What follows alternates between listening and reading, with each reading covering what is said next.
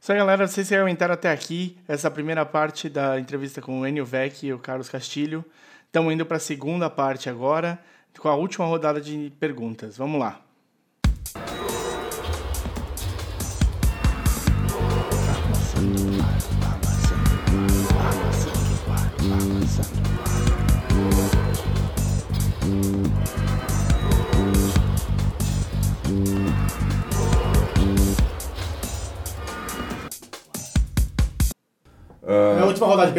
Lá. Eu- Não, então, eu tava- a gente tá falando de, de- Eita, de físico, de jogador. O que que é, qual- como é que a gente tira essa diferença física brutal que existe pro, pro, Pra NBA, pra NBA? Europa. Não, a Europa não tem isso. A Europa, a Europa você vê os jogadores europeus, eles têm um, um biotipo mais parecido com o nosso, os argentinos. Depende, é, depende do e que lado, né? Se for do leste europeu é um pouco diferente. É, bom, Se mas- A Lituânia ali. Mas existe uma forma de criar um. um- é, não existe uma forma de criar um, um tipo de treino, mas. é, é, hoje em dia se pensa num desenvolvimento físico como, como ocorre nos Estados Unidos, para a gente. Pelo menos diminuir esse, esse gap que existe fisicamente. Tava se enrolando, mas você foi bem na pergunta aí, viu?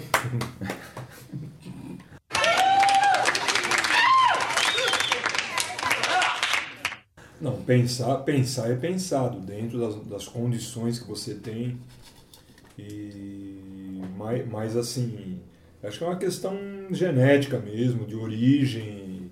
E esse aspecto físico que que a gente vê na NBA é uma coisa que está bem longe do que a gente pode ah, alcançar. Você pode copiar os modelos, forma de treinamento, a alimentação, você pode diminuir um pouco essa distância. Os nossos jogadores, quando vão para lá, você vê que eles acabam conseguindo acompanhar O isso. Nenê é um O exemplo. Nenê né? dobrou de Mas- tamanho, né? Em um ano. Sim, mas acho que os caras também, quando eles veem um jogador, um biotipo, eles também analisam, pô. é, tem, porque o cara também, se ele, se ele sobressai dos outros, a origem dele também fala um pouco mais alto, né? Sim. Então, assim, mas, mas eu acho assim, o Brasil, é, o que eu falo, é, nós temos esses potenciais, é, essa origem dos nossos atletas, masculino e feminino, muito grande. Nós, nós não conseguimos é garimpar, não conseguimos detectar, já estão perdidos por aí, estão na rua andando, é, eles estão no, no bar ali batendo papo. Estão jogando eles futebol, porque o jogando basquete não foi rua, apresentado pra eles. Entendeu? Exatamente. Eles estão aí. Ele, é um ele acaso. jogava bola porque na, na região que ele morava Tinha não uma- tinha basquete. Não, vou contar minha história aqui, música triste, por favor. Oh, boo-hoo! Let me play a sad song for you on the world's smallest violin.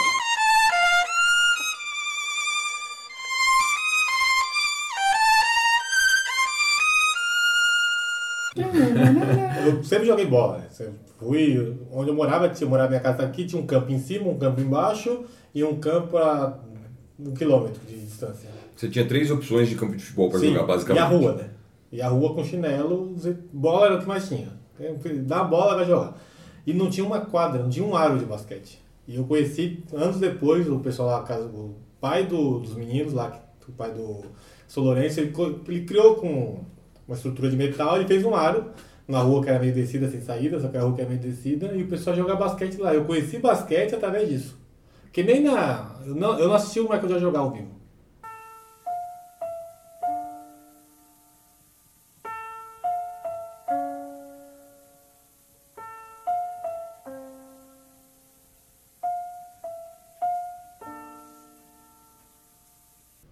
E o basquete veio depois Agora disso. você põe a música triste. E eu, isso não é porque eu, é nos anos 90, nos anos 2000, isso é até hoje. Muito lugar você vai olhar, você não tem um, igual você falou, tem todo, você monta, leva o pessoal na escola, os atletas, apresenta o basquete, mas aí, onde eu vou jogar? Onde o basquete não continua você consegue jogar basquete. Precisa uma, de, um, de um área e uma quadra, um área e uma tabela para jogar. E você não tem isso em todo lugar de São Paulo. Imagine fora de São Paulo, né? É, sim. E assim, se você pegar esses exemplos aí, o LeBron, o, o Joe, é, o Em- o Embiid, Embiid, Joe Embiid. Embiid, meu, você pode achar esses caras por aí. Você vai na Bahia, mas você precisa ter um trabalho, você pode achar. tudo. Claro, claro. Tá certo? Não é uma questão só de. Não é só o treinamento, não é só a alimentação. Não, você tem É um uma tipo questão- físico. É um biotipo que você acha. O atletismo do Brasil mostra muito bem isso daí. Tá certo? É, Isso é demonstrado no atletismo. Isso a gente pode ter em várias modalidades esportivas também. O voleibol demonstra isso. Sim. Tá certo? Essa, essa maior seleção, essa- uma, uma seletiva mais refinada dos nossos atletas. Né? É a dificuldade E- é encontrar esse. esse Exatamente, quer dizer, como os Estados Unidos tem essa estrutura esportiva onde abrange quase a população toda, então esses caras vão aparecendo, vão, vão pipocando, né? E aqui a gente é o contrário, né? Nossa pipoca não... É você que sai caçando no É a gente que sai caçando Você acha o palheiro lá e, já, e vai. Porque é um país tão Que é bem mais difícil, né, porra? É um país tão miscigenado como o nosso, com essa cultura, esse monte de cultura, tem essas pessoas aqui. Não é- tem mistura de americano com europeu, tem tudo aqui. Sim, sim. Mas não encontra porque não tem, eles não têm onde praticar isso ou não tem uma estrutura que Os lá do- argentinos, eles falam, eles falam assim, olha, eh, nós temos aqui um problema muito grave. A nossa origem, eh, quase toda europeia, italiana, espanhol. Então, assim, você para surgir um jogador grande, forte na Argentina, É difícil. você pode ver. Qu- Quantos vocês olham e qual qual o grande jogador pivô da Argentina? O escola. O escola, é. O único E olha que não é o ele é o maior. Pode aparecer, é- pode aparecer, lógico, mas, Mas vê bem, é um escola. Vê o biotipo do Nobre. Tá certo? Não é? A gente está falando de nomes, origem italiana, tem, tem uns de origem espanhola também. Então eles têm essa dificuldade. Quando eles olham pra gente, o olhar dos outros é importante. Falam, meu, Tem tudo vocês aqui. têm uma, uma miscigenação, vocês têm um cartel de, de Genético, on- né? genético, de verdade, de, de- no feminino, no masculino. Eu não sei como é que vocês não conseguem se organizar. Porque se vocês se organizarem, pelo amor de Deus, Vai mano, achar. pelo amor de menos- Deus. Hoje a Assim gente vem como pra nós- cá, fica aqui um ano e fala assim, ah, entendi porque que nada tá certo. Não, mas assim como a gente tem muito, muitos problemas de, muitos, ah, problemas de nutrição sério nas nossas crianças também, nós também temos esse O lado. desenvolvimento é. É que a gente mora em São Tá Paulo, certo. isso é menos, né? Sim, Só que se você vai pro inteiro, norte, né? Nordeste, centro-oeste, isso é muito evidente. Bahia, por Como exemplo, é, você... como é que é a parte de educação esportiva no norte, né? O que você tem? Porque a gente, o, o mínimo que eu conheço é tipo, você tem o papão, né? no- lá para pro lado. Sapão da Cruz Sul. O Paysandu o acabou. Eu não conheço muito mais de esporte da, do que vem de lá. Não conheço um time de basquete que você vai jogar em Manaus para jogar com no, no Campeonato Brasileiro, né? Eu acho que o mais distante que você tem para aquela direção é o Brasília, talvez. Até o Ceará. basquete. O Ceará, né? Do Ceará para cá. O Né? Brasília acabou, né? O Brasil não conseguiram garantias para... Mas, mas esporadicamente você vê, his- historicamente, né? historicamente você vê de repente surgir grandes jogadores da Bahia, do, que você falou do, do, do, é, do Pará, Pará. Amazonas. É, aparece um cara ou outro aí, você fala, pô, de onde esse cara veio? Ah, ele veio lá do interior da Bahia. Mas é- ó, esses jogadores, nós estamos falando, eu que eu trabalhei lá, tem, tem muitos ainda lá, porque lá é uma ah, é um celeiro de jogadores ali. Inclusive alguns estão na Europa, já alguns novos. O Anderson, o Anderson Varejão, de. Vitória. O cara daquele tamanho. Mas você vai ver o pai dele, a mãe dele, eu conheço a família, quer dizer, geneticamente o cara vem. Tem um trabalho, o cara vingou. Como ele, tiveram outros, o próprio irmão dele, o, o Sandro. e alguns outros jogadores também que vingaram. Eles, forne eles forneceram e são ainda fornecedores, e muitos no Pinheiros, hoje categoria menor, tem uns 3, 4 jogadores do Espírito Santo de Vitória. Eles continuam fornecendo, tem dois ou três jogando na, na, na Liga ah, Espanhola, categoria menor. E não tem um clube de primeira divisão É, vai, vai, aí a coisa aperta um pouco Sim. mais. Teve, mas o que acontece? Como é vai, mas sustenta-se um campeonato lá estadual legal, tem várias equipes. Então, dentro do que você perguntou, nós temos essa possibilidade. Talvez não tão ah, Abrange- abundante. atleticamente igual aos Estados Unidos.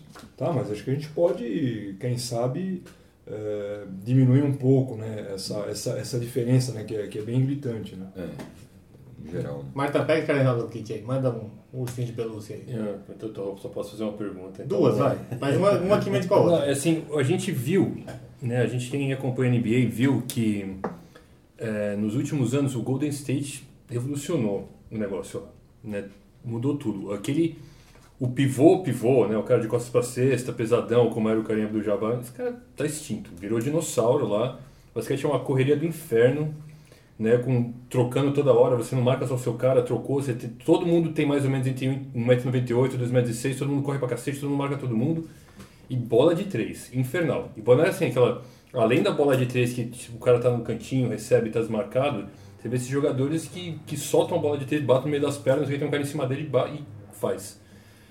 É, eu queria saber vocês que trabalham com basquete, como é que vocês veem isso? Se vocês viram isso chegando, porque eu não vi, de repente eu vi e já tinha acontecido. Viram chegando, né, a morte do pivô, etc, etc. E se vocês acham que essa tendência, isso é só aconteceu com o Golden State, porque os caras têm realmente é, o certa. pessoal, o pessoal certo para fazer isso, porque foi uma é, matéria que vai ser uma vez na história, ou se isso vai começar a espalhar, a gente vai começar a ver isso direto. A gente estava falando, você falou do Varejão, é, então, no Brasil o Flamengo tinha o JP, que já era o pivô, e trouxe mais um pivô que o Varejão, né? deixar o time mais pesadão ainda. Que, então os caras estão indo nessa, na contramão disso aí. Quero saber o que, que vocês acham que vai, como é que, para onde vai evoluir o basquete no mundo e no Brasil mais especificamente. Bom, eh, há mais ou menos uns oito anos, oito, nove anos atrás, eh, eu estava no Bradesco Esportes e eu conversei com a Mirtz Stancanelli, que trabalhou com ele na seleção brasileira feminina, e ela tinha acabado de vir do Mundial Feminino que, que tinha acontecido naquele momento. E ela tinha me falado o seguinte: olha, Castilho, o que eu percebi, principalmente das equipes europeias, é que estão vindo uma tendência de jogadoras altas, longilíneas e magras, que tem uma desenvoltura motora a quadra toda o tempo todo. Perfeito. Aí eu comecei a, a, a, a, pre- a prestar atenção, realmente, o basquete feminino naquele momento já trazia essa característica. E aí a gente começa a olhar o campeonato universitário americano de pelo menos há uns 5 anos, o Campeonato Universitário Americano traz essa característica de que esse jogador extremamente pesado, ele quase não existe mais, Tá ficando fora de. está ficando fora. É, não que ele não seja importante, dependendo daquilo que você quer montar como uma estrutura de jogo. Mas é, os jogadores longilíneos, altos, com uma grande envergadura, é, que, fazem, que fazem várias funções na quadra, que não jogam especificamente na, na, Na na posição 5 ou na posição 1, um, mas que têm habilidades para driblar, que têm habilidades para infiltrar, que arremessam muito bem de diferentes pontos da quadra, que sabem jogar de costas para a cesta. Isso, pelo, isso há pelo menos 5 anos o basquete universitário está trazendo. E aí nós, a gente vai, pode vir mais para trás, mais para trás. Ah, as equipes ah, do leste europeu, em especial as da antiga Iugoslávia, já jogavam dessa forma. Isso nos anos 70 e 80. E eles continuam, na verdade. E eles é. continuam com. ah, tem um ou outro jogador mais forte, mais pesado, mas que tem habilidades motoras eh, que você não, não vê dificuldade dele fazer uma corrida eh, de garrafão a garrafão, de saltar eh, e retomar uma Fazer posição, tudo, né? fazer tudo. Ele pode marcar né? 5, a 3, a 4. Exatamente, né? Ah, então eu vejo isso como uma tendência, como uma evolução ah, atlética dos jogadores de basquete hoje. Certo? Eu acho assim ah, que o, o- aqui no Brasil ah, ainda é importante o jogador 5 pela característica que a gente tem hoje dentro do basquetebol NBB. Tá? Um jogador como, como o Varejão, ele vem não, na minha opinião, tá? não apenas com uma função de jogar dentro do garrafão, de ser aquele jogador 5 e tudo mais, mas também com uma função promocional Opa. Ele, Leandrinho. certo? Com uma função promocional. Eu acho que essa característica que você traz é, é a tendência nos próximos anos, não só nos Estados Unidos. Eu acho que a NBA até demorou um pouquinho para Alcançar ter essa para alcançar essa característica, porque o basquete universitário americano já vinha mostrando isso já há alguns anos. Eu falo pelo menos cinco anos, mas eu acho que mais lá atrás, acho que seis, sete, oito Mas anos, é uma já coisa de vinha isso. desenvolvimento, né? Quando o cara entra na NBA, ele ainda precisa de um tempo para começar a render o que ele pode render, né? Não, é, e, e também o seguinte, ah, o, o basquete universitário é onde se pensa o esporte, na realidade. Ele, ele é a base de, de, de- de se pensar o esporte cientificamente, né? Ali você pode É errar. onde você molda, né? Você molda. E outra, os estudos de, de, de- de desenvolvimento motor, ah, de treinamento físico, de, de treinamento técnico, de treinamento tático, isso é feito no basquete universitário. Quer dizer, o pensar o basquete, pensar o esporte, é, é, ele é é, no, no, no esporte universitário.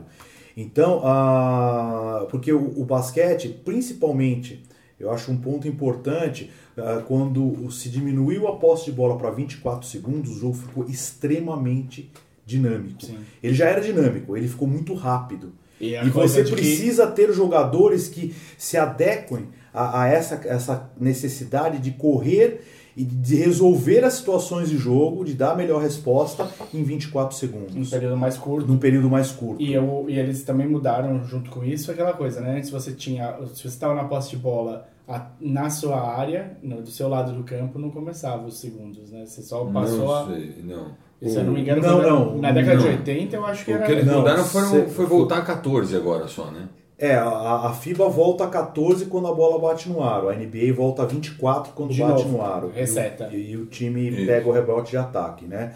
Ah, antes era 30 segundos de posse de bola e você tinha 10 segundos para passar a defesa do ataque Isso. dentro dos 30 segundos. Isso, ah, isso, Isso não foi mudado. Hoje você tem oito, né? É, hoje você tem 8 Pra passar dentro dos, dos 24 segundos de posse de bola geral. Então, é, isso faz com que o jogo fique muito rápido. E para você ter jogadores rápidos, é, é, essa característica é importante. Né, de você ter esses, esses homens é, é, versáteis ah, que tenham essa possibilidade de correr bem né, o, o jogo todo. E acho que a- e, e, consequentemente a parte técnica, ah, aonde o jogador que faz uma única função hoje é, é você contratar, até mesmo para nós, você contratar um jogador que faça uma única função, já começa, ele, ele se autolimita. Então hoje, quando a gente ah, ah, vai pensar a equipe que nós vamos montar, a gente quer que os jogadores joguem pelo menos em duas posições. Que possa ser um, um- um armador e um, um lateral, jogar na posição 1 e 2. Que ele possa jogar eh, às 4 e vezes, 5, 4 3 e e 5, 4. né? 3 e 4, que o cara possa abrir para lateral, que tenha algumas características. Por quê? Porque o jogo de basquete, pela infinidade de opções que ele dá ao longo do- do- do- dos 40 minutos, né? no caso da FIBA, é, você precisa ter essa versatilidade. Né? E você tem mais opções táticas com relação a Porque com o isso. mesmo jogador você muda, você muda a forma do time jogar. Não precisa mudar o Sim, jogador para mudar a forma do time jogar. Exatamente. O, o, o Brad Stevens, Que é isso? ele, o técnico do Boston, ele fala que o, o- ele não divide mais em posição 1, 2, 3, 4, 5. Ele, ele chama de ball handlers, shooters Wings e, é, é, e Big Man. É, e big man. Ele, é, ele, Traduz ele aí, Cabral. é, o, é, o, é o carregador de bola, né? O, Carregador de bola, os arremessadores. os arremessadores, os, os alas. Bota o traduz aí, Cabral, pra ele. E, e, o, e o Big Man. Mas, mas é que o Big Man não é. Não é um. Não precisa ser o pivô, Não exatamente. precisa ser um pivô, exatamente. Ele é um, é um cara é. maior, que, que tem um maior domínio de garrafão, geralmente, né? Ah, Eu, eu e- achei, eu só falo assim, eu achei interessante você falar da antiga Iugoslávia.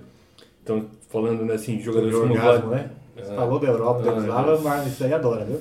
Ah, falando né, com um cara como o Vlad Divac, né, que apesar de ser pivô, ter 2,16m, ele sabia chutar de fora, ele passava a bola muito bem. Antes dele tinha o Sabonis, que era maior ainda, tinha 2,21, 2,23, sei lá, o cara era enorme.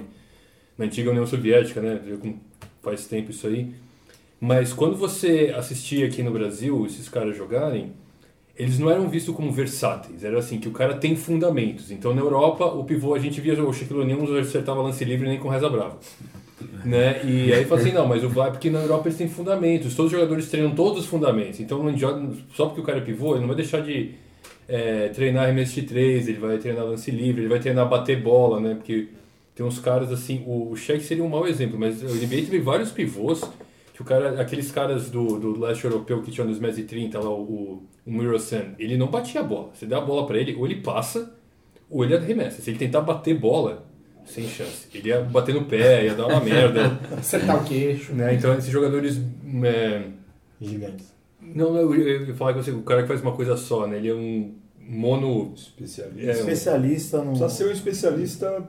Tem que ser Shaquille O'Neal. Você É, joga- só, só- só joga de 5, você vai jogar de 5 se você é o melhor do universo. Zé Você vai Davis jogar. é muito bem feito para poder vingar. Né? Você acha que o que eles estão propondo agora com o Embiid é isso também? Porque é uma volta, é um passo atrás, teoricamente, porque o Embiid é um pivôzão ali, é um... Apesar de que eu acho que o fazer... Embiid chuta de três porque ele é metido, não é porque ele treina, necessariamente. É isso, isso aí, só voltando à sua pergunta, talvez um, um lado mais técnico, eu não sei se, se foi isso, acho que, é- acho que é uma, como cê- vocês estão colocando, talvez seja uma tendência pela própria velocidade do basquete, mas que aquele jogador pesado e conseguir se adaptar a isso, ele vai sempre, sempre ter um espaço. Eu acredito nisso, porque é, mesmo no universitário, que inclusive hoje tem Duke e Notre Dame, mas sempre aparecem um, alguns jogadores pesados e que, como você colocou, os preparadores físicos vão vão levando esse jogador a ter uma maior velocidade, uma maior versatilidade, é, saber acompanhar o time. Então, aí, tecnicamente, o que, que o Golden State, o técnico, pode ter pensado? Para mim, uma das.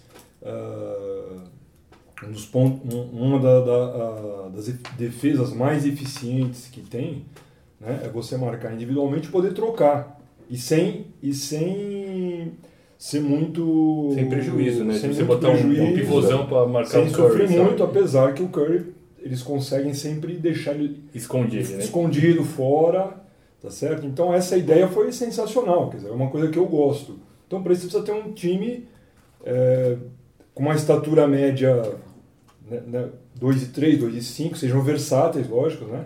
Sejam rápidos e que possam trocar e que possam aguentar até um pivô muito forte do outro lado. Tá certo? E que você, o seu prejuízo vai ser o menor possível. Sim. Você não vai impedir ninguém de fazer cesta, mas você tem que pensar nisso. Qual que vai ser o meu menor prejuízo? Qual, o que, qual o preço que eu vou pagar? Eu vou pagar um preço alto ou vou pagar um preço baixo? Então, eu vou pagar um preço baixo. Jogadores que você sabe que vão render Exatamente. aquilo e você fala, bom, isso aqui vai ser isso. Agora Mas os caras vão ter pode. muita dificuldade para jogar contra a gente. Sim. Em vez de eles fazerem 100 pontos, os caras vão fazer 90. Já tá certo? 95, 92 É interessante o que você falou, porque o, o- os melhores jogos da vida do Paul Gasol foi contra a seleção norte-americana, porque não tinha um pivô pra marcar ele um, um contra um ali, bicho. Ele fazia festa. Não que a Espanha tenha ganhado, não foi isso que aconteceu, mas, mas ele individualmente foi Sua muito bem. versatilidade, né? Então é um jogador muito versátil, alto, muito versátil, que sabe jogar embaixo, sabe jogar fora. Então acho que isso aí é uma coisa, uma coisa importante. Mas eu não, é difícil você afirmar que isso é uma tendência que vai acabar. Eu, eu, eu- é muito perigoso acho, você falar isso aí, porque qualquer momento surge de novo um chefe, como um Joe Embiid, quer dizer, é um cara, ele é um monstro, é um cavalo. A gente olha na televisão, a gente Não pensa, parece, pô, né? vê quantos, cara, quantos quilos o cara pesa, vê? Como é que é Vai mexer o cara vai marcar ele lá né? embaixo pra você. É, E tem um trabalho de pé fantástico. Sim. né? Só que isso aí, o problema hoje em dia da NBA, é, isso causa um problema muito grande para os técnicos de categoria menor. Porque o jogador É grande, tudo, né? que precisa ser trabalhado lá embaixo, a primeira coisa que ele tem que fazer é ser um especialista, saber, saber- fazer bem a função dele. Né? Ou um grande, ou um menino pequeno, armador, tudo bem que você já não vai especializar, mas é uma tendência já do menino pequeno ele jogar fora. Como é que você vai Colocar fazer ele jogar dentro? Jogar de 5? Ah, porque não falo lá na escolinha, parece um menino lá muito maior que os outros. Pô, é uma vantagem pro menino, você quer tirar essa vantagem do menino? A princípio, aqui na nossa cultura, deixar desenvolver um pouquinho ali dentro, pode botar ele fora também, que para ele também vai ser importante, tá? Mas a gente não pode perder muito essa característica, porque senão é o que a gente vai acontecer. Pô, ninguém vai querer jogar lá dentro, tá todo mundo com, né, com receio de jogar lá dentro.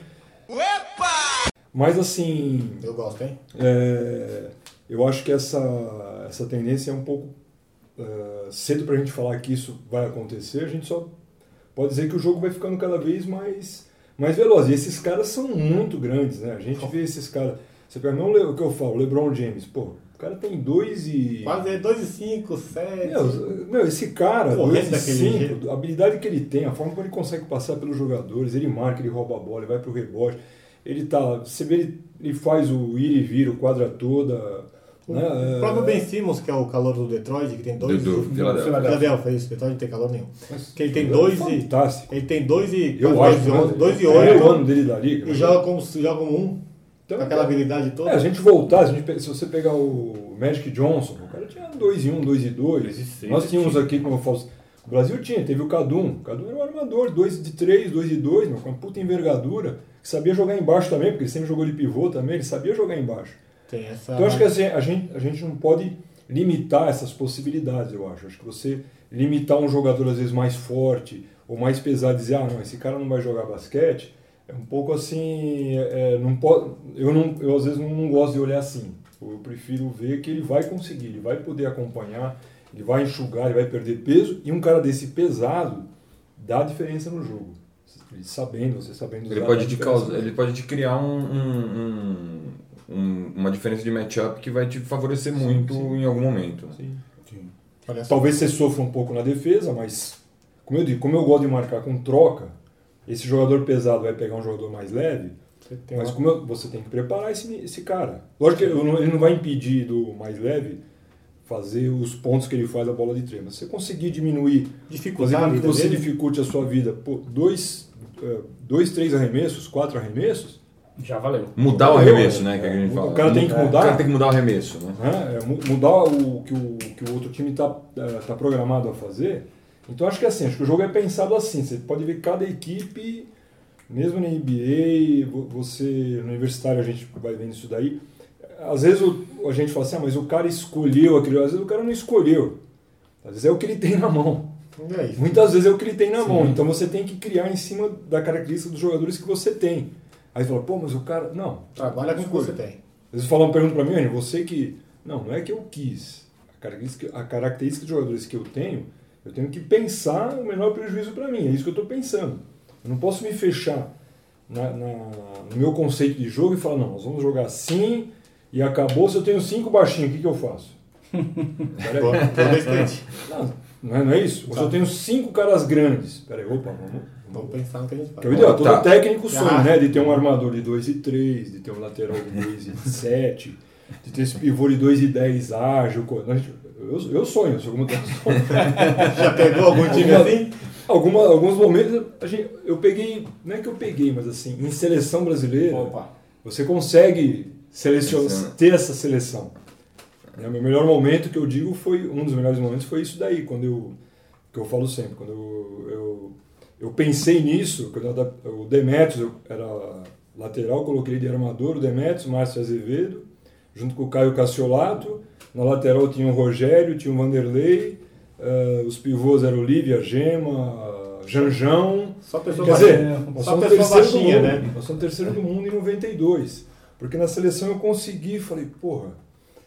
No primeiro não tinha isso, né? Eu falei, porra, agora, agora eu tenho, tá o que é que eu não cheio, né? Essa E deu certo, toda aqui. Também podia dar errado, mas deu certo. Sim. Deu certo. Depois o Demetrio se consagrou como armador Sim, de virou, Franca. virou a, Tá certo? a função dele. Exatamente. Ele mesmo se descobriu, falou, pô, que. a Ele técnica sempre foi um né? jogador com muita personalidade, desde 14, 15 anos que eu conhecia ele. Sempre foi um menino de muita personalidade, né? E, então é isso, acho que é um pouco o- o- a característica dos jogadores que você tem também naquele momento, né? Mas acho que é, uma- é um grande exemplo do Golden State, quer dizer, é um grande exemplo, mas ao mesmo tempo, a gente fala, ah, os técnicos de categorias menores, a gente às vezes sofre, porque às vezes o jogador não tem aquela condição, ele não precisa chutar uma bola de três, ele quer chutar de três. Né? E aí isso aí, isso aí vai, vai de uma certa forma ah, tirando a característica do seu time, sendo que ele podia fazer lá embaixo que eu falo, você pode fazer lá embaixo dois mais falta, vai dar três também. Não vai? Sim, sim. Sim, você pode tem fazer. se você tem um nível, é 2,5, porque é 50%. Mas você... Não, mas conforme a característica do jogador, em vez de fazer três, você pode fazer seis pontos lá embaixo. Sim. Em vez de tentar nove aqui em cima, você faz seis lá. E tá ótimo. tem, que- tem, o jogo tem que ser eficiente. Então, assim, eu, eu gostaria de não, não desconsiderar muito isso, né? Essa questão, como você diz, aparece o Shaquille O'Neal lá, eu falar, não, pô, você é pesado. você Não, não vai dar pra jogar você, não vai dar. Ah, hoje lá na escola nós temos um menino lá, eu não sei se vai virar jogador, excepcional, sete anos, oito anos, tem um Pietro. Pietro vai fazer oito esse ano. Ele tem uma capacidade de aprender tudo tão rápido. Você fica impressionado. O moleque já pega a bola, já quer fintar. Ele tá na frente de. Faz parte isso, dos moleques de 9, 10. Ele já tá na frente. E ele. Não sei se vai ser jogador, mas a gente vê, o pai e a mãe são muito baixos, ele é baixo. A gente não pode falar, não, esse jogador não, não vai, Não tem futuro, vai não vingar. tem Como, futuro, é. como eu, eu vi isso, eu vivi isso no Palmeiras, o pessoal falava, e o- e eu posso falar porque ele jogou junto na mesma categoria do meu filho. Eu conheço ele desde o pré-mini, quando ele chegou, se não me engano, na cidade dele, não sei se é Tupã, não sei que cidade que é, que é o Iago, que joga hoje no Paulistão. Uhum. Que na seleção brasileira. Tá certo? Então eu posso falar. Não, ele é muito baixo, não vai vingar. Eu falo, não, os caras falam isso, o cara não sabe, meu. Espera, né? Não sabe. O Zaya Thomas tá aí pra provar, né? O cara dizer, chegar lá. Thiago E o técnico, e o técnico o Alexander, a primeira coisa que ele viu foi esse cara. Quer dizer, a princípio parece que é o jogador que ele. E o, cara, tem- o técnico tem que fazer isso aí mesmo. Falou, "Vo- Você é o meu jogador. Por enquanto. Você é o meu jogador, por isso que eu tô vendo. Ele é baixo, mas E é, pela baixa estatura dele, ele, ele é excepcional. ele é muito rápido. Ele é muito rápido. Ah, Assisti o jogo paulistano contra o Flamengo, Flamengo. aqui no. Que o Petrovic estava lá. que o Petrovic estava lá. É absurda a diferença de velocidade dele para os jogadores. Ele, é, ele é pequeno, ok, mas ele é muito rápido. Muito rápido. Na, tanto na marcação, na recomposição, quanto no ataque para armar o jogo. Então, Isso. quer dizer, como é que você vai. Descartar um jogador Lá atrás, os caras. Não, mas tem que. Pô, Ele, ele, ele joga desse jeito, desde o pré-mini ele é assim. Eu acompanho ele. Depois eu não vi muito mirim infantil, mas ele continua cada vez melhorando mais. Pré-mini, mini, que jogou com meu filho, pré-mirim. Quando eu olhava no pré-mirim, meu, a velocidade dele aumentou mais. Eu falei, meu. eu- não, meu diretor falava, o cara, se ele quiser, gente, ele vai melhorando cada vez mais. Não é que vai piorando. Se ele treinar, ele vai melhorando. E ele tá só O melhorando. jogo Se vai ficando cada vez mais lento pro cara. Né? é lógico, fica, e ficando mais fácil pra ele. Que você pegar É. o jogo parece que é fácil, porque Sim. tudo que ele faz é fácil, né? Velocidade de recomposição, Mas se ele ataque. continuar com essa, essa capacidade de superação, o basquetebol é um jogo de superação. Ele tá mais aí provando, como são os jogadores que a gente vê na NBA também. Pô, como é que o Curry faz aqueles arremessos de fora? Pô, o cara deve treinar muito. É superação atrás de superação. O cara acredita e vai naquilo e faz. Acabou. É, ele se machucou. O Curry é o Curry há três Porque anos. ele atrás. demorou pra engrenar, né? Ele demorou cinco anos, quase Porque cinco anos. ele pra teve engrenar. contusão, e aí, de repente, depois ele voltou da contusão e teve, Se um crescimento muito rápido, e aí ele virou o que ele é. Parece que saiu do nada. Se né? o Golden State tivesse aí descartado olha ele... os, os vídeos dele no universitário e no college, é, no, no high school, ele jogava desse Ele jeito. jogava desse jeito. É né? que não conseguia encaixar na NBA por causa de contusão e é outro jogo, É, né? É Então, outra quer dizer, não, não é por acaso. Então você imagine um processo de formação durante aí 10, 12, 15 anos para ele ser Mas, ele mas, é na- mas ele, ele jogou num, num college que era, que era pequeno, de pouca tradição, e foi draftado sétimo, ele foi tipo o quarto né, armador, da, teve quatro caras draftados na frente dele, e aí caiu nos preconceitos que vocês falaram, ele era magro pra caramba, ele não era muito Que, alto. que é normal acontecer isso, hein? Tô falando que é uma coisa absolutamente normal. A gente. Ele não é atlético. A, a- seletividade você faz assim, né? E até hoje em dia, tem muito, muito outro, outras estrelas da NBA que não põem fé nele, que tipo, vá, o cara tem menos de 1,90m, mas joga pra caralho. Justamente finaliza. a vantagem dele é justamente essa leveza, essa, essa versatilidade, essa dificuldade que o pessoal tem de marcá-lo. Ah, você pega o Isaiah Thomas, a mesma coisa. O Curry, Ah, por causa da altura dele, você vai falar assim, pô, não, esse cara, pô, o cara é sensacional, fora de O série. Will Chamberlain, por aí vai. É, aí- Não, o time já Não, não, porque ele é muito alto, Janzulão, não tem habilidade nenhuma. Ah, ele fala Yao Ming, né? Bom, mas o, deixa, eu, deixa eu encaminhar aqui para o encerramento, senão a gente vai ficar conversando aqui até amanhã. Que eu cedo. queria, mas todo mundo tem compromisso, né? Você tem que ir embora. Não falta. Tem um cara que tem o osso aniversário do Filipão, dê parabéns pra ele, mandar um presente pra ele. Vou mandar presente, tô gostando. É, vai passar pela inspeção do Leandro, o presente, mas ele Não, entrega, não. ele entrega. Depende do que for, passa. Se for cilíndrico, não. Segue. O, então, para fazer uma parte de serviço aqui, como é uma pergunta de duas perguntas em uma para os dois. Então, cada um fala uma vez. Como é que vocês estão enxergando o futuro do Osasco agora? O que, que vocês acham que é o próximo passo para isso acontecer? Ou por que que, de repente, lá... Como espelhar o masculino no que está acontecendo no feminino para isso ter os mesmos tipos de fruto, ter a mesma longevidade que tem? E como é que vocês estão enxergando o momento do Brasil, em, tanto no, no basquete no clube, quanto para a seleção? Acho que essa Bela Bom, pergunta, hein? o- com relação ao, ao nosso trabalho do Osasco, eu acho que é, a gente sempre frisou né, que nós fazemos tudo pé no chão. Então, acho que a próxima etapa não é, passa primeiro pela ampliação da, dos nossas escolinhas, é, disseminando polos, e a gente tem a ideia de fazer até 10 polos na cidade de Osasco, legal. que é uma, que é um- uma cidade que, que beira aí 800, 850 mil habitantes. Então comporta e talvez precisasse até de mais. Né? Então é, esse é, um, é, um, é um- uma das vertentes do nosso trabalho. E o, o segundo, que é com a equipe profissional, é nós alcançarmos aí a, a jogar a Liga Ouro. Então o, o- o trabalho é, de captação de recursos esse ano, ele é para que nós tenhamos uma temporada mais longa. Então, passando aí, jogos regionais, que é muito importante para as cidades. Jogos regionais, jogos abertos, né? Ah, são competições que envolvem cidades, Jogos do interior, né? que são jo- jogos abertos do interior, e os jogos regionais ele é classificatório, que acontece normalmente no mês de julho. Então isso é muito importante para a cidade. Nós somos atuais campeões da região aqui da Grande São Paulo, que é a região mais forte do estado, que é a primeira região esportiva. Esse, como você faz? Esse recurso, recurso financeiro ou recurso humano mesmo? O jogador, o time já está Tudo, formado? não, tu- tudo. E, e ele passa pela parte financeira. Então, seja recursos da própria prefeitura e seja recursos de patrocinadores. né? Então, a captação disso já está sendo feita. Né? É, nós temos um orçamento a alcançar, ah, seja ele para jogar apenas o Campeonato Paulista, jogos regionais, Campeonato Paulista e jogos abertos, seja para uma temporada mais longa, que seria jogar a Liga Ouro em 2019, que aí nós fecharíamos realmente uma temporada eh, de praticamente um ano. Né? Então, ah, esses são os, os passos que a gente eh, Visualiza tem visualiza a, a médio, a curto e a médio prazo. Se a pessoa quiser ajudar financeiramente, como é que ela faz? Opa, Opa, pode, pode procurar a, a, a nós, o Basquete Osasco, em especial o João Ricardo, que é o nosso diretor e presidente. Né? E, e aí ele tem a apresentação de projeto, a gente tem tudo isso muito profissional, né? não é algo que a gente vai só falar de boca. Nós temos uma apresentação ah, feita por uma empresa especializada de marketing esportivo. Ah, nós ah, estamos aprovando agora, eh, nesse primeiro semestre, um projeto de recurso incentivado Legal. pelo Piva. governo do estado, não pelo governo do estado Proc. de, de CMS. PROC, né? O PROC do esporte. Isso. Ah, tem, na verdade são dois projetos, um para ah, as escolinhas e outro para a equipe É, profissional. adulta, profissional. Legal.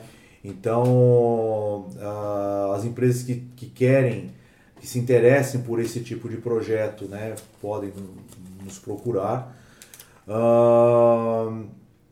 Então, assim, nós e as empresas que gostam de marketing direto, né? Então, o, o patrocínio direto também, porque tem camisa no estádio, camisa, no ginásio, né? ah, mídia no ginásio. né? Hoje nós temos uma mídia social ah, muito atuante, Facebook, Instagram, o site, ah, Twitter. Qual que é? Ah, assim. Twitter é. Ele, fa ele faz Tá isso com a gente. Ah, é? Tá certo. Ele faz isso com a gente também. O Twitter- Fala o Twitter, de repente. Eu vou te ajudar, vou te ajudar. O Twitter é basquete underline, né? O tracinho embaixo, Osasco. E o Instagram é basquete Osasco, tudo junto. E o Facebook, é... o Facebook é Basquete Osasco, né? Ah, tem a fan- fanpage, então ah, é, nós já temos aí um, um- um volume muito grande de, de, de pessoas que nos acompanham. Tem o É. site, né? E tem, e tem o site que é o basqueteosasco.com.br. De novo. basqueteosasco.com.br. E, e lá tem as informações básicas, tem os contatos, né? Ah, Se você quiser patrocinar, quiser conhecer o projeto. quer conhecer o projeto, as nossas escolinhas, né? O nosso trabalho com a equipe adulta. Tem, Então o foco é Liga. Ouro 2019. Isso, esse é o. Qual que é a segunda pergunta? Como é que vocês estão enxergando o momento do Brasil e o que dá pra esperar? Bom, eu. Pra- Até das seleções, as duas. É, eu acho assim, o, e isso não sou só eu que estou pensando. Ah, recentemente tem uma, um, um estudo feito que o, o basquetebol é o esporte do momento para a juventude. Né? O, é o esporte que mais tem despertado interesse na juventude. Então, Então, viu o tamanho do olho que o Martin abriu ali. A gente tá meio atrasado, né? Nós É. somos os velhos jovens. então isso eu acho que é um ponto importante que nós temos, nós que eu falo, toda a comunidade do basquete. Vocês, ah, como parte de, de, de- de- de divulgação de mídia, né? nós na parte eh, com projetos para oferecer para a criançada, os clubes, a, a federação, a confederação, as ligas. Eu acho que todos nós temos que aproveitar esse momento. Então, ah, nós vivemos um momento de, de interesse que nós não tínhamos há pelo menos 30 anos. E eu acho que, que isso é um, é um ponto muito importante. Saber usar isso a Ah, favor, Saber né? usar isso a favor. Então, eu acho que o crescimento do, do NBB, ah, A vinda de a Varejão, entrada de, Leandrinho, que traz muita mídia. isso, Com certeza, né? A vinda das equipes de futebol, que eu acho que se souber conduzir isso, né? É, é muito importante. As duas é que não estão sabendo, não. né? Ah, Mas elas não estão sabendo do futebol também, então tá tudo bem. E, e- então eu acho que, que isso, nesse ponto, né, ah, nós temos que estar prontos para ah, atender a esse interesse, essa demanda que a juventude com certeza virá aí nos próximos anos ah, buscar o basquetebol como primeiro como entretenimento, como algo de lazer e depois pensando realmente como algo mais sério, ah, buscando estudar ou, ou ser um jogador profissional. Tá? E acho que isso repercute na, na seleção nacional, ah, porque nós vamos ter aí eh, na próxima fase do classificatório mundial ah, o Leandrinho e o Varejão atuando. E isso é um, um catalisador de interesses muito grande. Ah, nós temos jovens, acho que o, o, o Petrovic, ele, é, uma das coisas importantes, como o Enio frisou, é, foi colocar o- jovens na, na equipe. Então, o Iago, né, é, eu acho que é o maior exemplo disso, que nós não vínhamos tendo essa oportunidade geração- né, ah, para os jovens nas, nas outras seleções que nós tivemos, mesmo com o Manhano. Mesmo com o Manhano. Então, os jovens até tinham uma certa oportunidade para disputar o campeonato sul-americano, Mas com uma seleção B, séria, mas aí na hora de, das principais competições, é, é, Que as figurinhas carimbadas. Exatamente. viúva da NBA e, mesmo. e eu acho que e, e nem sempre a gente tinha esses jogadores em plenas condições ou com interesse de servir a seleção. Isso é, é uma outra discussão. Ou mas- mesmo liberado pelos ou mesmo times. liberado porque a CBB não pagava a- a- o seguro. Sim. Então, quer dizer, eram várias situações que nós tínhamos. E então acho que é, o momento que a seleção vive hoje é um, é um momento interessante e bom, mas assim, o trabalho, e acho que o, o Petrovic ele veio com uma proposta interessante de também se olhar para a base a nível de seleção. Então, de formar camps de treinamento para jovens jogadores aqui do Brasil, ah, ah, onde eh, eles possam desenvolver e ter uma experiência eh, eh, maior. E abrir né? para os técnicos também aprender. E, e os técnicos também aprender, que era uma coisa que nós tínhamos muita dificuldade na era manhã. os treinos eram totalmente fechados, raramente se abria um treino, normalmente era um treino em que eh, era basicamente um trabalho de fundamento, tem- um 3 contra, um três contra 3 e, e se morria ali. Você não trocava informação. Você não trocava informação, seleção, era muito fechado Cara, aí, quer dizer, como é que você... né? É, agora não. O- o- é, nós tivemos a apresentação do, do plano de trabalho da CBB que foi no mês de outubro ah, e uma das coisas que o Petrovic enfatizou foi isso, que ele quer que os técnicos acompanhem esses Mas trabalhos. faz muito sentido isso. Porque dar continuidade é um trabalho. Deixa eu Exatamente. emendar essa pergunta pro Enio. Você gostou da, da vinda do Petrovic Brasil para ser técnico seleção brasileira?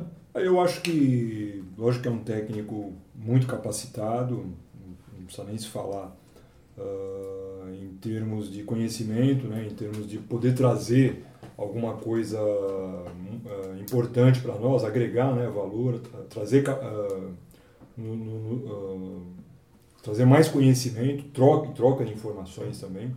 Eu acho assim como também o Manhã acabou trazendo, eu sempre vejo assim eh, essa, essa situação e, e vejo com bons olhos, né? Eh, principalmente porque ele vai poder eh, dar essa abertura nos treinamentos, isso é importante para os técnicos também. Então acho que é uma foi uma escolha até surpreendente, porque é a gente sabe que é muito difícil você trazer um técnico desse nível. Diria que foi ainda É. mais surpreendente porque eles já tinham colocado o técnico do Pinheiros e aí depois veio o Bom, é, Petrovic em aí essas E colocaram o técnico, pormenores. o técnico do Pinheiros e não disseram pra ninguém que ele era interino. De repente ele era interino. Eu falei, caramba. É jogo de marketing, né? É, mas a gente espera que, que ele possa, como ele já demonstrou, justamente fazer essa, essa, nossa, essa nossa transição, vamos dizer, agora daqui para frente. Eu acho que não vai ser fácil, ele vai ter muito trabalho, mas com a estrutura que o basquete vem apresentando hoje, os clubes, a liga, eh, nós podemos, o Brasil pode voltar a ter bons resultados e eu acho que a escolha foi, foi acertada. Eh, voltando à pergunta de vocês, ah, se é que eu respondi o que, essa questão, mas voltando primeiro, agradecer essa abertura que vocês estão dando para que a gente possa estar divulgando o nosso trabalho lá em Osasco, para que as empresas realmente tenham interesse. A gente sabe que vocês vão, vão crescer muito também em termos de penetração, divulgação. As pessoas hoje em dia, as pessoas gostam de, de ouvir, de, de ver o que está acontecendo, há um interesse é, com essas entrevistas, essa abertura. Então nós ficamos é, gratos a, a, vocês por isso e a gente espera que isso tra nos traga um retorno, porque realmente é, é, é uma necessidade premente nossa de que a gente possa ter um patrocinador master só com o poder público não, não dá. Não, supõe, nem nós queremos, porque o poder público tem outras prioridades, não que, que eu falo, não que o, o, o esporte não seja uma prioridade, porque você ali você está eliminando uma série de questões é, psicológicas, sociais, sociais né? de cara, e que deveria, ser, deveria ter também um, um investimento maciço, maior, maior. A gente sabe que a, outras, a nossa realidade não é essa. A nossa exatamente. Então a gente sabe que só com esse suporte do poder público, que também nos, nos ajuda a estruturar bastante, não é possível. Mas é o famoso que quem tem um não tem nenhum, né? É... Sim, é. então, mas é importante a gente estar falando isso para que a gente possa uh, tá, cada vez mais estar estruturando o, o, o, basquete de Osasco, aqui né, na nossa região, no estado. É um trabalho sério, um trabalho uh, até emocionante, que vocês perguntaram, aquela pergunta por quê? Porque a gente viu esse ano aqui uma coisa diferente. Como nossas escolinhas são recentes, quase em todos os jogos, a molecada estava presente nos jogos. Sim, vendo, espelhando, torcendo, né? entrando com a bandeira lá para cantar o hino. E isso é muito importante para os pais, que vão vendo que os filhos estão tem um foco, tem um objetivo, tem uma direção. Você né? cria uma, uma afinidade com o clube que tinha perdido há muito tempo. Exatamente. Com o pessoal com mais a cidade, com a cidade. Quer dizer, então as crianças estão vivas. E nós mais ainda do que elas, né? Então acaba o jogo, é uma, independente até do resultado, o surpreendente é isso, porque esse ano nós não fomos muito bem, nós perdemos muitas partidas, mas a garotada foi em todos os jogos. Até, o público até aumentou junto com a gente. Todos os jogos. Você já criaram é. crianças né, ano que vem. Quer dizer, esse ano vai é tudo corintiano, gosta de sofrer, é. isso aí. então foi muito emocionante, isso é muito importante uh, para nós. E, e, isso serve de espelho, eles voltam para a quadra muito mais motivados. E, e isso é um, é, um, é um compromisso que nós temos, de, de fazer com que a cidade possa ter essa, essa uma outra opção tá? de, de, desenvol de, de, de desenvolvimento. E lazer também, é. né? E, e, lazer, lógico. E, e, principalmente na formação. É, às vezes, nem, nem, todo, nem todos, e lógico, com certeza, é, o, o que vai vingar são muito poucos os jogadores, essa é a realidade, mas eles poderão ser no futuro árbitros, poderão ser técnicos, poderão ser bons professores de educação física, como a gente está colocando, às vezes o pessoal, ah, mas Pô, eu, quando eu conheci o basquete, porque o meu professor de educação física deu basquete na escola, nunca tinha ouvido falar, nunca tinha visto uma bola de basquete. A hora que eu vi a bola de basquete, eu fiquei Eita, alucinado. Eu, eu falei, pô, não, eu fiquei alucinado. Uma bola lá. Dá pra chutar isso aqui? Uma bola americana, aquele tempo era Super K. Nossa. Eu comecei no Palmeiras. Eu morava no Jaguaré. O negócio era bola. Quando o professor apresentou aquilo, porra, meu, falei, caramba, como é que pode? Ele dava basquete na escola.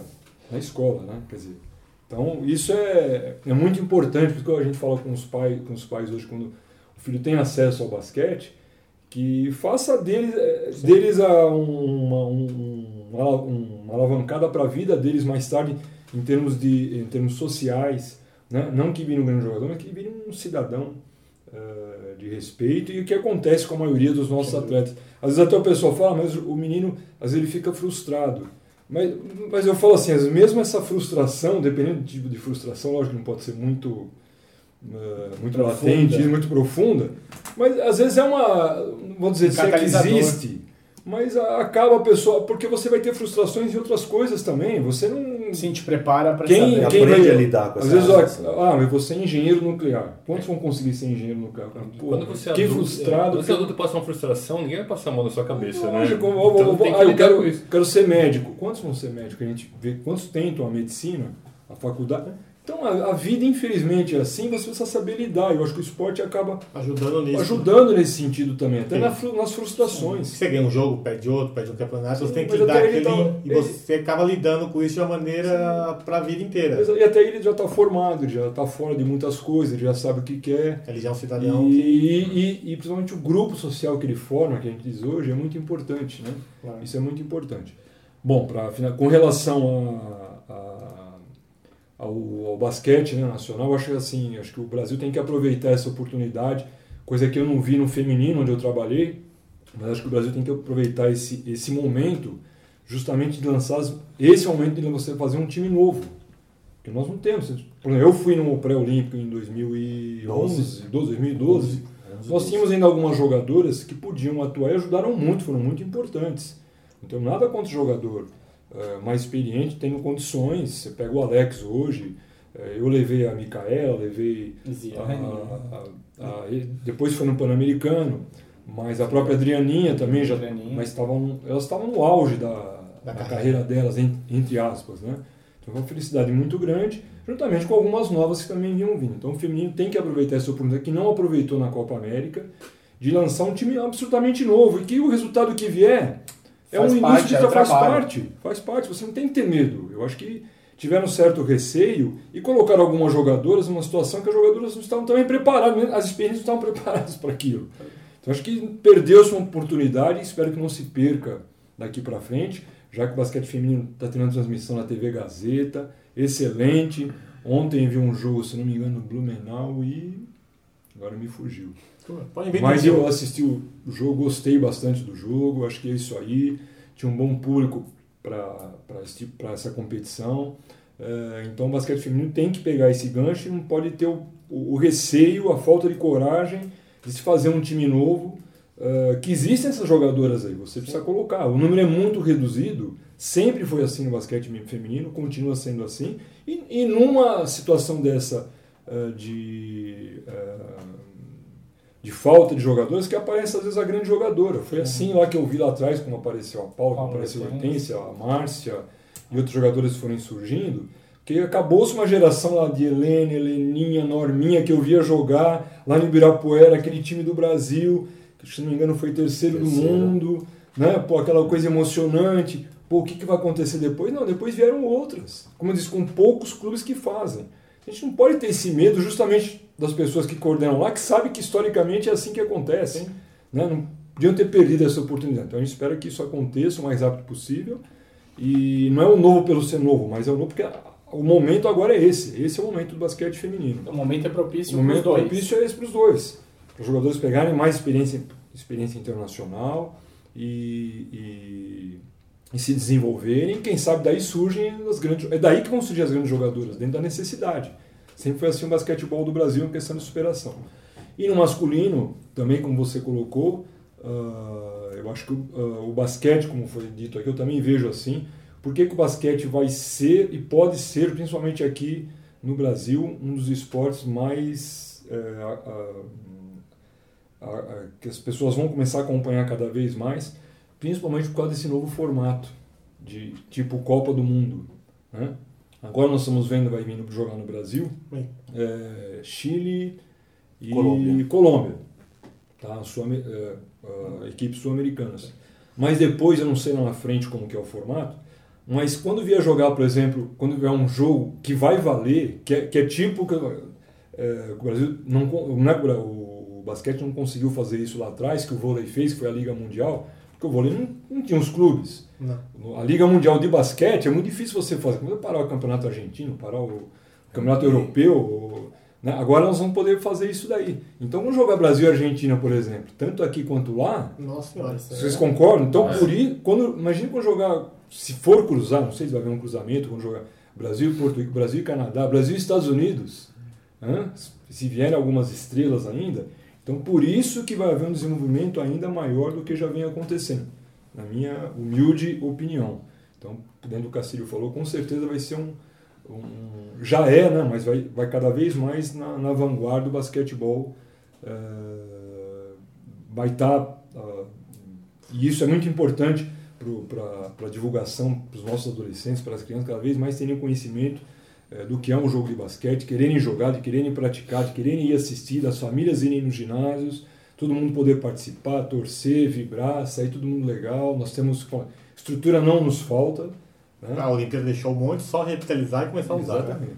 Então eu fico grato a vocês aí pelo, pelo convite, pela oportunidade, estou sempre à disposição.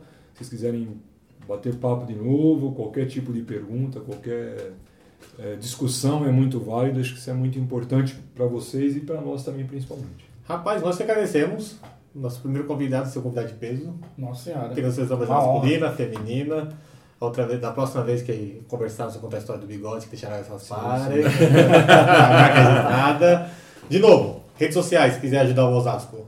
Instagram, Facebook, site basqueteosasco.com.br e Twitter. Exatamente. E é todo basquete Osasco. Tudo Basquete Osasco. Basquete da área Osasco. Filipão, Fala. nossas redes sociais. twitter.com barra maçandoaro, facebook.com barra maçandoaro. Faz tempo que eu não falo isso, né? É, então, tá Tá travado. Instagram.com barra maçandoaro, E-mail. podcast maçandoaro.gmail.com. Agradeço muito ao Castilho, ao Enio por ter vindo aqui na segunda-feira gravar com a gente. Nosso negócio, nosso estúdio semi Volante. Nosso estúdio volante aqui. Mas o próximo vai estar profissional. Muito obrigado mesmo por vir aqui. Você quer falar mais alguma coisa? Não, foi maravilhoso, obrigado mesmo. Venha mais vezes porque teve mais comida quando vocês vieram.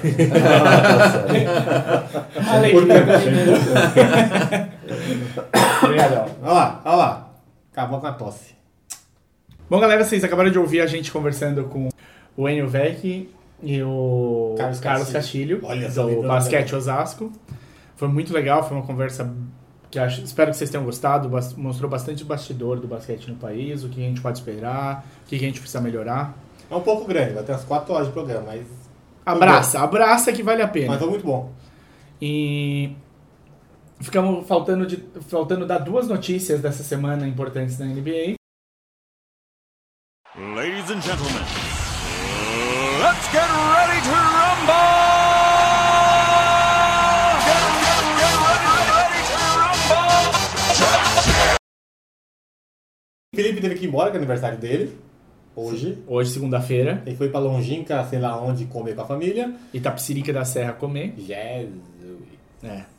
Não dá nem pra gente ir com ele porque precisa tomar fe- vacina de febre amarela pra ir pra lá. Então. Morreram 33 macacos lá. E eu ia ser o 34, né? Isso. O A notícia é: Felipe tá triste. Por quê? Bradley tá à venda.